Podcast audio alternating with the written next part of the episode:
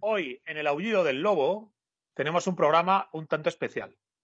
En la distancia vamos a hablar con David López y con Borja Ares, que está nada más y nada menos que en Nueva Zelanda.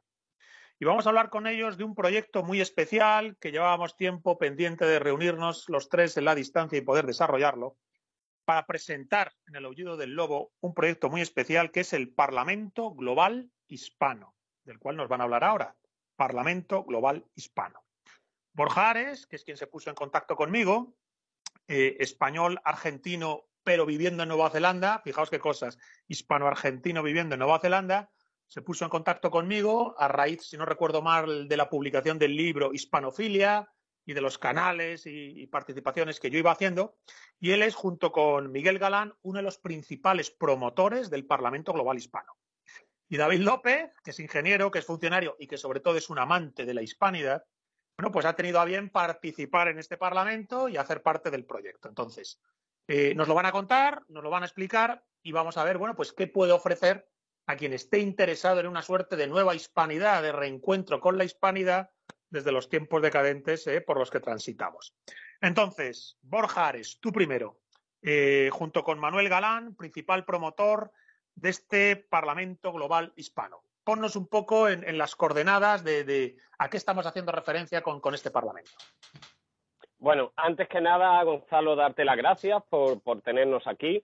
Tanto David como yo somos, somos, fieles seguidores de tu canal, nos gusta mucho tu contenido y bueno, ese es el motivo por el que hemos venido los Gracias. dos contigo. Eh, eh, aclarar una cosa antes que nada, el, el promotor del proyecto es Manuel Galán yo soy un miembro del comité de gestión, igual que lo es David también. Eh, estamos los dos muy implicados, pero bueno, todo el proyecto lo inició Manuel, lo inició hará cosas así de unos tres, cuatro años ya. Eh, él ha vivido mucho tiempo en México y ha viajado mucho por Hispanoamérica. Estando por allí fue cuando él empezó a notar, a sentir, a darse cuenta de la gran congruencia como colectivo que tenemos y cómo nos sentimos muy, muy cómodos estando aquí o allá y cómo uno inmediatamente se siente en familia. Eh, este sentimiento de familiaridad fue lo que le empezó a darle, fue lo que hizo que le empezara a darle vueltas a, a esta idea que acabó generando el Parlamento. Lo intentó lanzar, eh, vino la pandemia, vino todo este caos, todo aquello que ocurrió y el proyecto quedó un poco parado. Eh, y después que hace cosas así de tal vez un año que lo volvió a relanzar y ahí fue cuando David y yo nos unimos al proyecto y bueno, cosas así de 200 personas. Eh, y entre todos, junto a este gran colectivo de gente que somos, pues lo estamos llevando a cabo como podemos, ya tenemos fecha para las elecciones, ya tenemos estatutos, ya tenemos el proyecto muy, muy avanzado.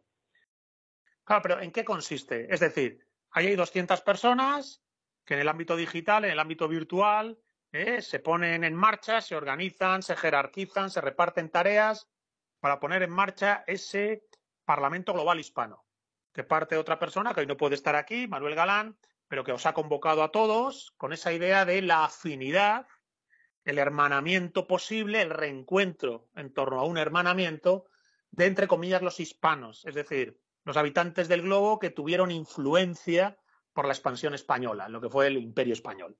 El reencuentro a posteriori del imperio español de esos, entre comillas, hispanos del siglo XXI. Entonces, eh, si este es el punto de partida, eh, efectos prácticos, ¿qué pretende hacer el Parlamento? Pero, un lado, cómo se constituye y organiza, y por otro lado, ¿qué pretende hacer? Mira, el Parlamento es una organización de orden civil. No somos de, no somos un, un, un órgano público de un Estado, y el Parlamento lo que pretende es trabajar por el mejoramiento de la vida de los hispanos, así tal como suena. ¿Cómo va a funcionar en la práctica?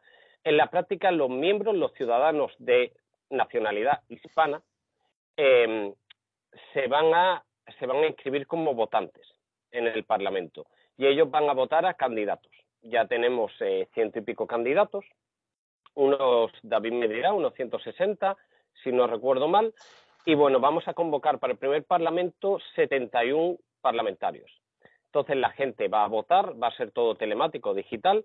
Una vez se conforme el primer Parlamento, lo que va a hacer es trabajar revisando los estatutos este Parlamento se va a llamar Parlamento Provisional y va destinado a que los estatutos no sean, eh, no sean provistos por un grupo de voluntarios como somos nosotros, sino que sean ya aceptados por un grupo de gente electa.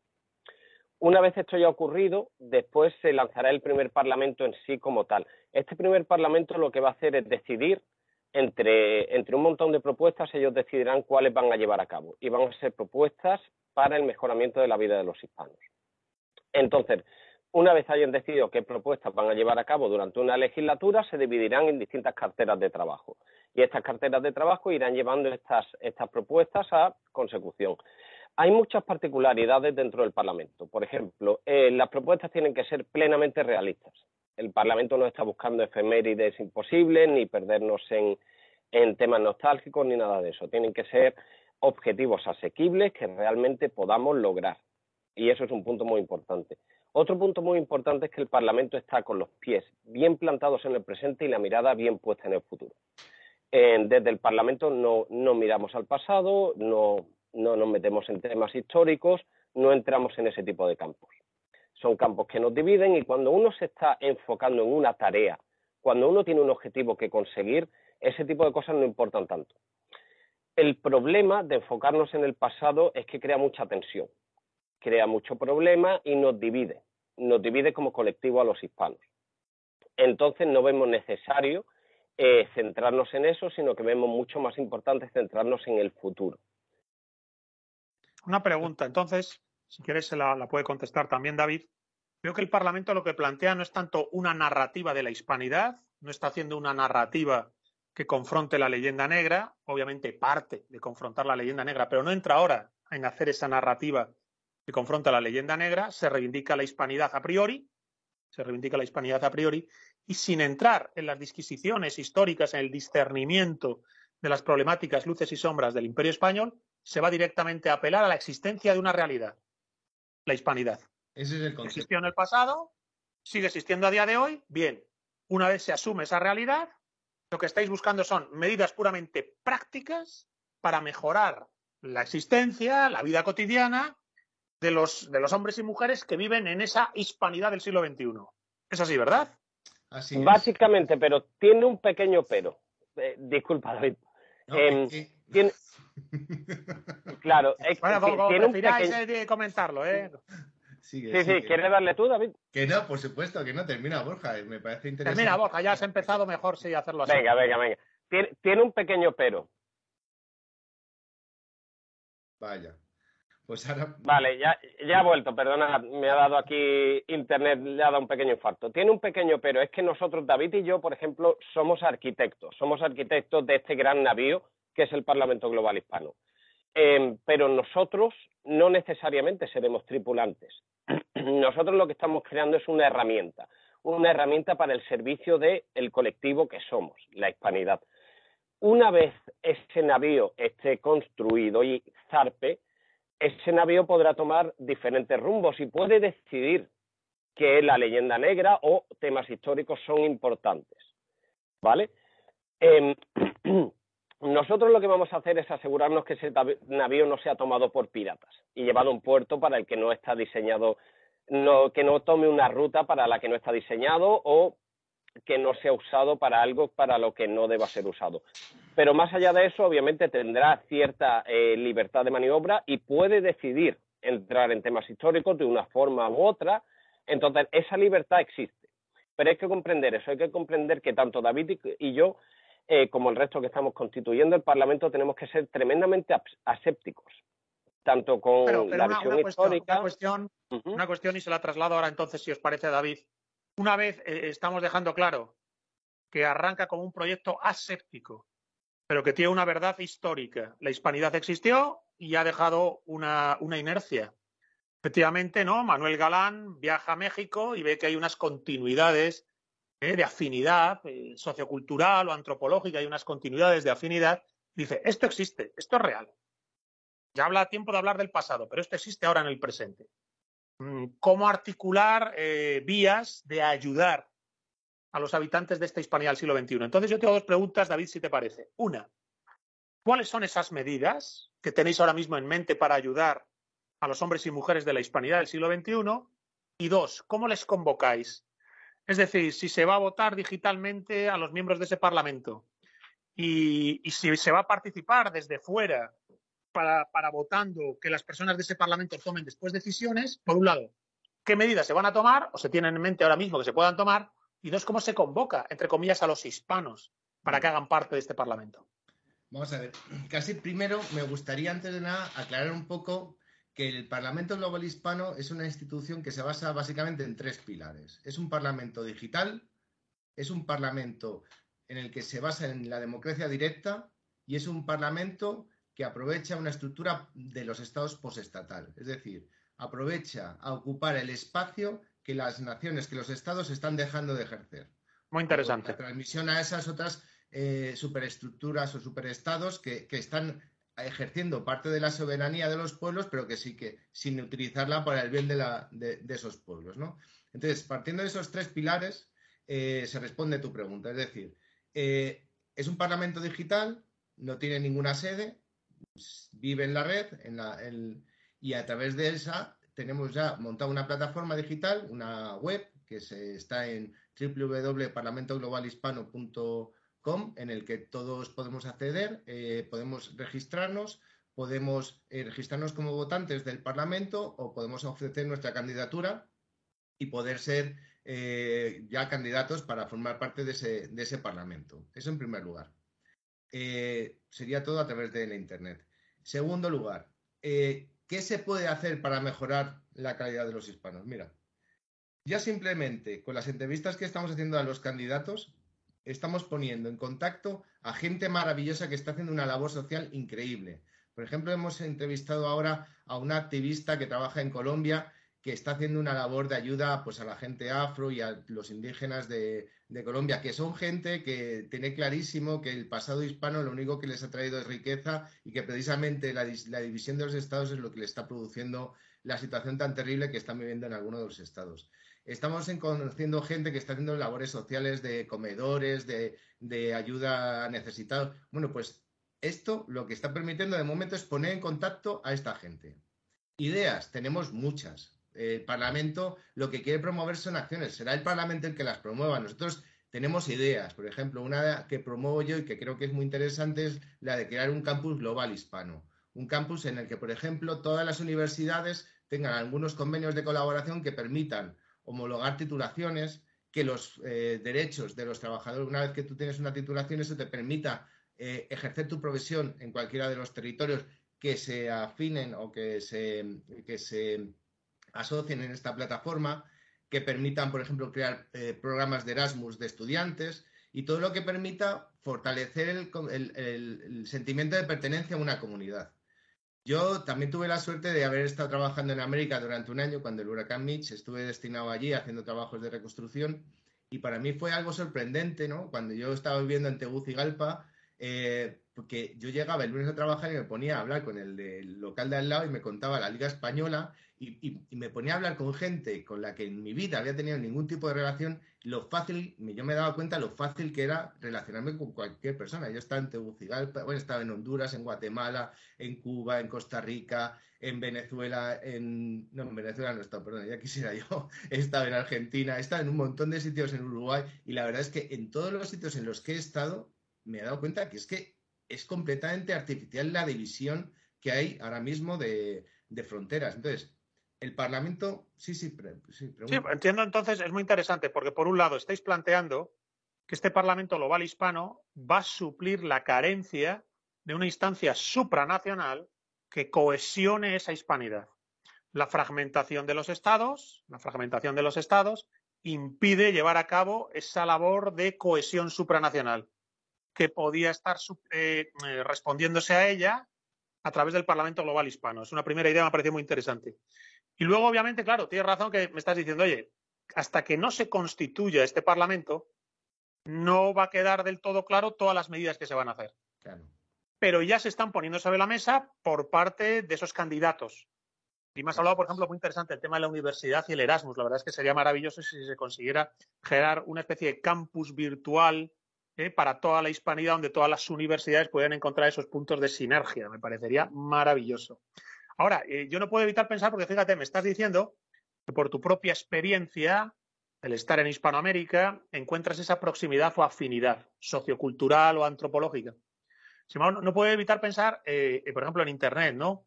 Lo fácil que es encontrar personas que desde Hispanoamérica enarbolan la, bandera de la leyenda negra y, por decirlo así, echan pestes del imperio español, de la conquista española y la ven con oprobio. Yo no sé si eh, en, el, planteamiento que tenéis eh, os dais cuenta de que se puede decir que va a haber dos hispanidades. La que realmente quiere ser puesta en valor y la que sigue haciendo oprobio y leyenda negra de esa propia hispanidad. Estoy pensando lo fácil que es encontrar en Internet personas que dicen, qué lástima que no nos invadieran los anglosajones. Si nos hubieran invadido los anglosajones, ¿no? ¿Verdad? Esto lo habéis oído, ¿verdad? Sí, pero es, que, es, una falacia, es una falacia, es un disparate. No vamos a entrar, no, tengo por qué ni explicarlo. Sabemos todos que es una falacia. Pero Gonzalo, es que eso mismo te lo encuentras en España. O sea, no hace sí, falta. Obviamente. Eh, la España se fragmentó en veintitantas repúblicas o eh, estados y en cada uno de ellos estamos todos cortados por el mismo patrón y tenemos los mismos defectos. Es decir, la leyenda negra la tenemos asumida nosotros. ¿Cuál es la ventaja de crear una entidad supranacional como esta, que es de, completamente de, eh, sociedad civil, es decir, que no tenemos ningún apoyo estatal, pero sí que vamos a cubrir esas necesidades? Pues precisamente lo que nos permite es crear este sentimiento de unidad, crear, conseguir generar un vínculo entre todas nuestras, entre todas las personas que forman parte de la hispanidad y eso es lo que permite es luchar contra los indigenismos, contra los eh, independentismos y porque en el momento en el que la verdad se impone, la naturaleza de los hispanos eh, se realza y, se, muestra como es, de esa manera conseguimos eh, hacer un frente común contra todas esas otras cosas que realmente son mentira o que se basan en mentiras. Entonces, creo que ese es otro papel muy importante que tiene el Parlamento Global Hispano, hacer eco de la voz de la hispanidad en el, mundo. Sí, pero asumiendo entonces que va, hay una guerra, una guerra cultural. Es decir, hay, hay una anti-España y hay una anti-hispanidad. Y la anti-España y la anti-hispanidad están en la propia España y están en México, en Colombia, en Venezuela. Pues entiendo que el Parlamento Global Hispano tendrá que asumir que hay esa guerra. Es decir, hay quien plantea que la hispanidad al completo fue un error, fue una especie de dislate histórico. Pensemos que hay gente que, se plantea directamente que la nación española es un dislate histórico, es un error histórico, ¿verdad? Pero si la nación española es un error histórico, la hispanidad es el doblemente error histórico. Pues yo entiendo que el Parlamento Global Hispano va a tener que también decir, ojo, no solo no es un error histórico, sino que además ahora vamos a poner sobre la mesa herramientas para poner en valor esa realidad que te guste o no, existe, que es la hispanidad. Eso es. Y la, queréis, por decirlo así, actualizar para el siglo XXI. Enemigos vamos a tener por todas partes y además de, todos los francos, incluso gente que sea prohispanidad puede también ser enemigos de la idea del Parlamento. Pero no es nuestro problema ese. Nosotros lo único que queremos es, no queremos buscar quién nos apoya, quién no. Simplemente vamos a articular medidas que mejoren la calidad de vida de los hispanos. Eso es nuestro. Me, me parece muy bien que esté planteado además en un primer momento con ese eh, sentido puramente práctico, ¿verdad? Es decir, antes de entrar en la pelea, espérate a ver lo que hacemos. Porque nuestro propio trabajo te va a facilitar la vida, te va a mejorar, va a mejorar el encuentro. La cuestión universitaria, a mí me ha gustado lo que has mencionado. Para mí es fundamental el ámbito académico, universitario, cultural, me parece que es fundamental. ¿Eh? Entonces, bueno, la verdad es que sí que es verdad que ahí pones una carta sobre la mesa que dices, ojo, di lo que quieras, pero mira lo que te pongo sobre el tapete. Otra cuestión, imagínate que alguien nos está viendo y quisiera acercarse al Parlamento Global Hispano, informarse pormenorizadamente, participar. ¿Qué le diríais y dónde encontraros? Pues... ¿Me permites, Gonzalo? me gustaría decir algo sobre el punto anterior. Em, la verdad es que, mira, si tú te vas al común de los mortales y le dices, oye, vamos a trabajar juntos, que nos entendemos bien, la mayoría de la gente te dice que sí, que le parece genial. Si tú no empiezas a hablar de temas históricos, si tú quitas palabras como por ejemplo hispanidad, a muchos que les ofende, pero ofreces cooperación, a la gente le gusta. A la gente le gusta y lo ve y entiende que tenemos una idiosincrasia común. La mayoría de hispanos lo hace. Después, por otro lado, somos muy de tener tirantes entre nosotros y eso se ve incluso dentro de la misma península. Los sevillanos y los malagueños, que estamos al lado, y esto el tiempo, ¡oh, malagueño! ¡oh, sevillano! Pues somos así, nos gusta esta cosa y además se parece uno a nosotros, más nos gusta el pique. Pero después, ¿qué es lo que pasa? Que en cuanto a Estados Unidos, que en cuanto a alguien, otra, una nación ajena hace algo, ocurre algo, inmediatamente los hispanos nos aglutinamos y hacemos piña y nos sentimos parte de una comunidad. Entonces es verdad que va a haber, va a haber, porque siempre lo hay, ¿verdad? Dos caminos, va a haber oposición, va a haber todo esto. Pero la verdad es que la mayoría de la gente no está en contra. Yo he gastado mucho, mucho tiempo hablando con toda suerte de personas, de todo tipo de ideologías, y de todo tipo de caminos en la vida, y la mayoría la idea de cooperación la ve genial, la ve genial, la ve muy, muy bien y muy, muy positivamente. Además, estamos viviendo algo que es extraordinario, que es eh, Internet está actuando como una fuerza centrípeta uniendo a nuestros jóvenes. Y ahí tienes cosas como, por ejemplo, Ibai Llanos, el, youtuber este vasco, que está todo el tiempo haciendo programas con, con americanos eh, y sus seguidores, no, no sé cuántos millones tiene, pero sus seguidores son de todos lados de la hispanidad. Tú te metes en juegos online, en este tipo de cosas, y la comunidad que tienes es la hispanoparlante. Si el juego es más grande, puede que esté más cerrado a tu región, pero normalmente allí hay gente de, que habla tu mismo idioma y ya está. Y eso genuinamente está actuando como una fuerza centrípeta que nos está acercando, porque es inevitable porque nos parecemos y nos entendemos muy bien. Y puede que haya algunas tonterías, algunas cositas tal, que inmediatamente se convierten en una broma y en una discusión sobre qué es más horrible, si una película traducida con acento español o con acento latino, que le dicen, ¿no? Eh, y hasta nos lo pasamos bien con esos piques. Entonces, pues bueno, aclarar esto. Cuando uno saca lo que no es necesario de esto y simplemente pone la mesa sobre el tapete, vamos a cooperar, vamos a trabajar juntos, eh, eh, cambia completamente el panorama de la gente, cambia la perspectiva y la verdad es que es muy fácil y la mayoría de la gente quiere y está muy, muy de acuerdo. Y yo me he topado con muchísimas personas cargadísimas de leyenda negra que ven fantástica esta idea, que les encanta. Y, bueno, pues ya para, a partir de aquí, eh, bueno, me parece muy interesante porque lo que estás diciendo es que efectivamente, más allá de las tiranteces que generarían las narrativas negrolegendarias, ¿eh? el discurso falaz, sabéis que para el Oído del Lobo es un discurso falaz, el anti-España, la España negra, todo eso son falacias. Además, eh, está, está estudiado. Yo creo que no tiene sentido entrar en eso, una cosa.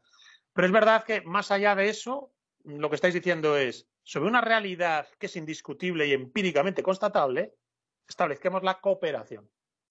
Decir lo que queráis del pasado, pero como el presente es incuestionable y hay esas continuidades y afinidades, eh, saquemos todo el potencial de cooperación, sinergia y desarrollo que están ofreciendo. Pues es verdad que a partir de ahí estáis poniendo sobre el tapete una carta hasta cierto punto y contestar, decir, oye, sí, lo que tú quieras, lo que tú quieras de Hernán Cortés. ¿eh? Para mí Hernán Cortés es uno de los grandes héroes de la historia de la humanidad, pero entiendo que alguien le vaya a llamar de lo que sea, bien, lo que tú quieras de Hernán Cortés.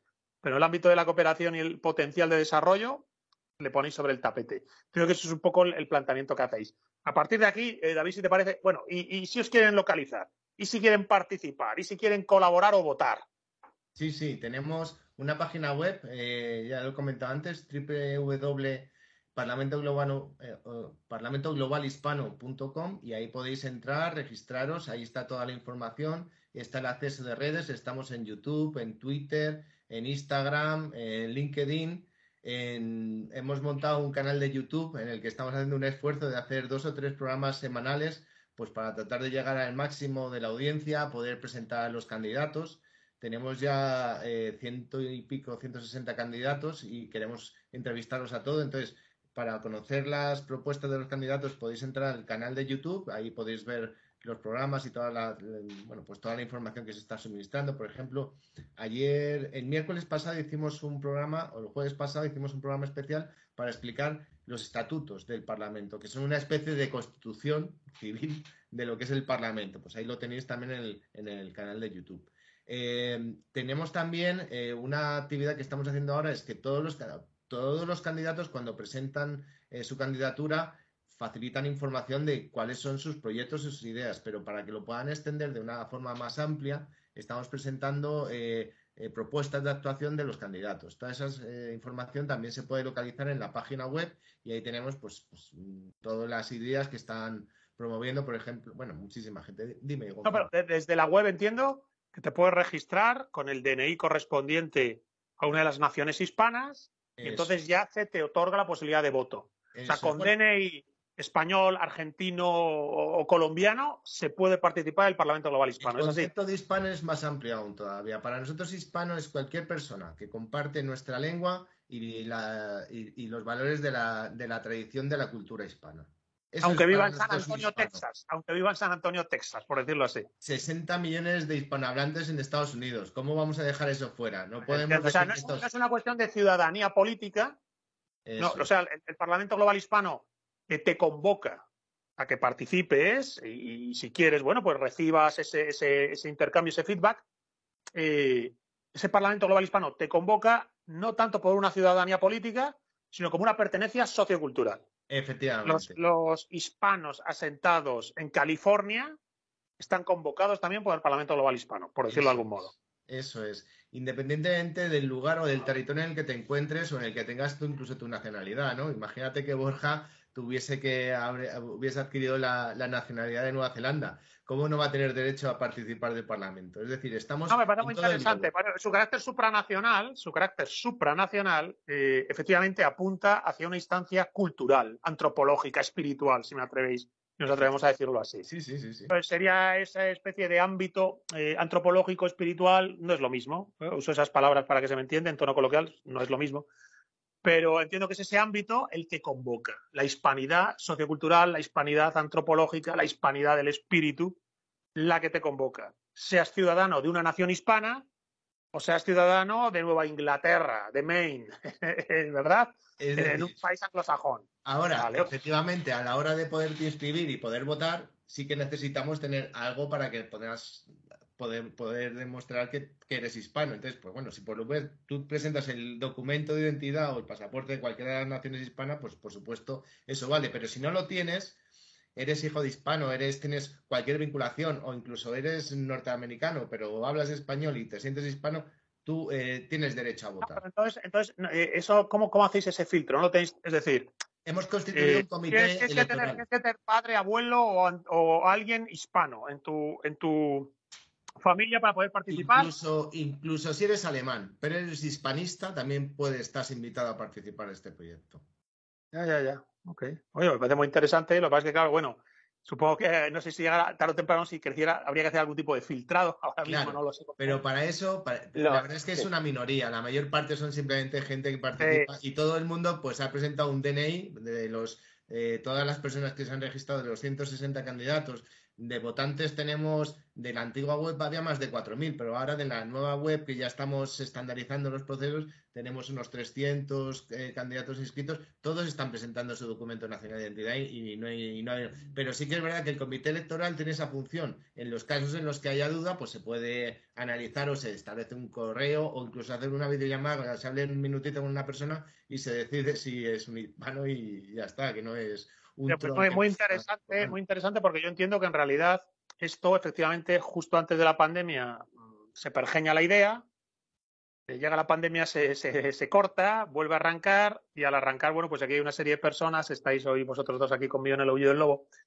y estáis poniendo en marcha algo que en realidad es, es, el germen, es como un pequeño brote verde, ¿no? De algo que no sabemos dónde llegará, pero que la idea en sí misma, como ese pequeño brote verde, la verdad es que resulta bonita, ¿no? Es actualizar la hispanidad para el siglo XXI. ¿Eh? asumiendo todos los, pormenores y dificultades que esto puede tener, ¿no? Fijaos que estáis diciendo, no, queremos hablar todavía del pasado, porque nos vamos a separar, nos vamos a regañar, vamos a hablar de lo que ya hay, ¿no? Del presente y de cómo sacar potencial a ese presente. Entonces, entiendo que en realidad es como un primer movimiento, ¿eh? un primer paso en un camino muy largo que supongo que los dos veis que, se tiene que proyectar hacia el futuro a medio largo plazo, a corto, no ha hecho más que empezar a rodar, ¿no? Claro. En realidad, es un proyecto. y ya te cedo la palabra. Eh, realmente no es que no hablemos del pasado. El pasado es fundamental. El pasado habita en nosotros hoy en día, porque somos consecuencia del pasado. Ahora, asumiendo esa realidad, nosotros lo que queremos es mirar hacia el futuro, porque si tú miras en las redes, tú ves muchísima gente que habla de lo que fue la hispanidad, eh, del legado histórico, de la primera globalización, de todas las cosas maravillosas que se pudo hacer durante y, y, de la cosmovisión que había del mundo en la época imperial española, que era pues algo maravilloso. Sin embargo, Nadie pone en valor todo eso y lo que queremos es dar un paso adelante, dar una palanca de cambio a esta sociedad y decir, bueno, a partir de ahora tenemos un proyecto que puede unificar las voluntades de los hispanos. Pero claro, para que esto salga para adelante tenemos que tener una masa crítica muy grande. Tenemos que dar, conocer nuestro proyecto, tenemos que involucrar a mucha gente, tenemos que ser millones de personas que estén votando al Parlamento. Y cuando consigamos eso, imagínate el poder que puede tener algo así, ¿no? Entonces, lo que tenemos que ahora es tratar de ilusionar a la gente y tratar de, transmitir esa ilusión a, los demás.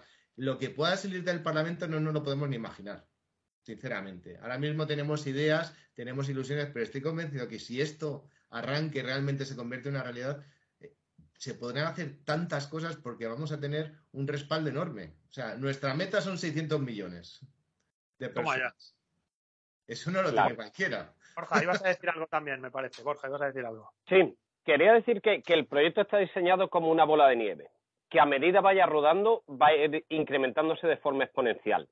Em, y aprovecho que digo eso para, invitar a, lo que nos, a los que nos están viendo, repito, parlamentoglobalhispano.com, muy sencillo, inscribíos como votantes, inscribíos como candidatos, participad en este proyecto, fijad qué poquito tenéis que hacer y cuánto podéis ayudar a sumar.